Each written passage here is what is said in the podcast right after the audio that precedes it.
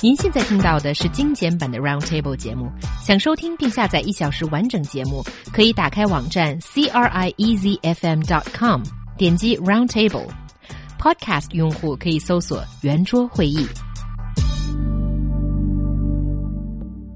Why do girls find the need to go to the bathroom in groups? It's definitely not because our bladders are on the same schedule. For those of you who are baffled by this mystery, Let's break it down for you。男生心中是不是常有一个疑问，就是女生为什么上厕所的时候要成群结伴、呼朋引伴、手牵手呢？So yeah, holding hands is a bit of a stretch there, but I think it's not just a Chinese phenomenon that girls tend to go to the bathroom in groups. Yeah, right.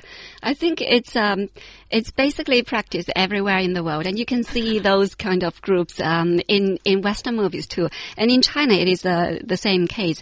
I think it's a chance for girls to socialize and gossiping about all the things. Um, like if you don't want to discuss something in public, then you you will invite a friend. Say, hey, do you need to go to the restroom? Let's go to the restroom together. And then it's not the restroom that you are really, you know, want to go. It's somewhere, um, you know, close up outside the restroom where you will have your talk, well, like discussing a certain thing or talk about a boy, a newcomer, and sometimes you um, ask your girlfriend, "Hey, do I do I look good today?" Oh, just tell me I look good because I'm going to go to a, a presentation or whatever. So you sometimes need encouragement, and you bring your friend to you know to the bathroom and then get some help.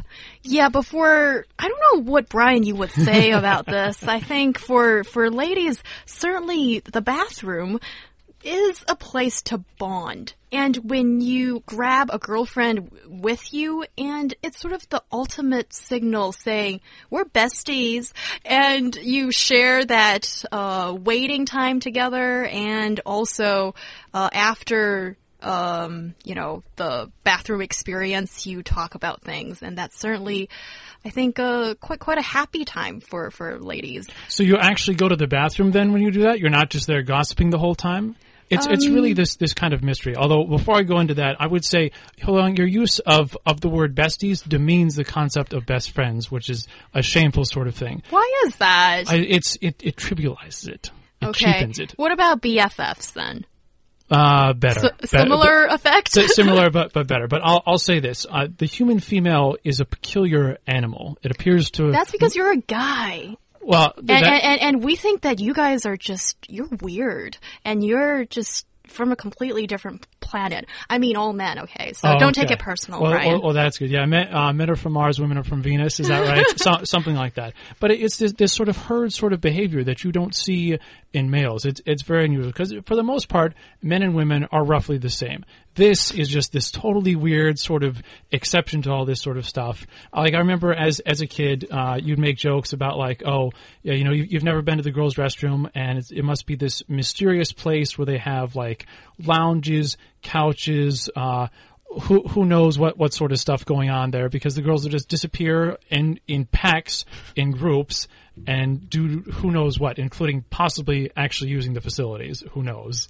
I think we should invite boys uh, on a ladies' room tour so that they will know if there's any mystery related to this.